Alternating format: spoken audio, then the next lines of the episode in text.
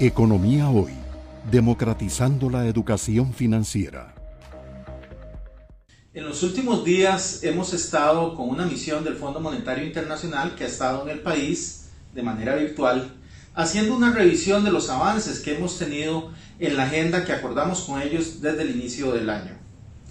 La conclusión ha sido que en todo lo que tiene que ver con la parte cuantitativa hemos cumplido adecuadamente, hemos alcanzado las metas sobre el tope a la deuda, hemos sobrepasado por mucho lo que era propiamente la meta de déficit, de tal forma que estamos en una condición general mucho mejor de la que estábamos al inicio del año e incluso de la que se había proyectado que íbamos a estar al inicio del año. Sin embargo, hay que tener presente que cuando hemos hablado del proceso de ajuste fiscal, es un proceso que tiene dos fundamentos importantes. En primer lugar, tiene control del gasto en segundo lugar, tiene ingresos. La parte correspondiente al control del gasto ha ido bien y de hecho, gracias a eso tenemos una parte importante de esta buena noticia que son esos datos que nos han servido para indicar que cumplimos con el programa.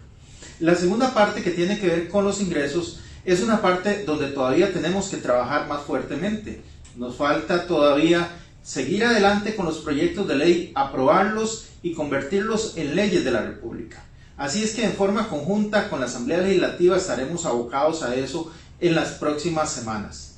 Es importante hacer notar que de momento lo que ha señalado el Fondo Monetario Internacional es que van a seguir trabajando con nosotros en forma conjunta para que podamos alcanzar las metas que también en materia de ingresos nos propusimos desde el inicio del año y que son las que nos van a garantizar en el mediano y largo plazo la sostenibilidad del ajuste fiscal, la sostenibilidad de la deuda, que es lo que Costa Rica requiere en estos momentos.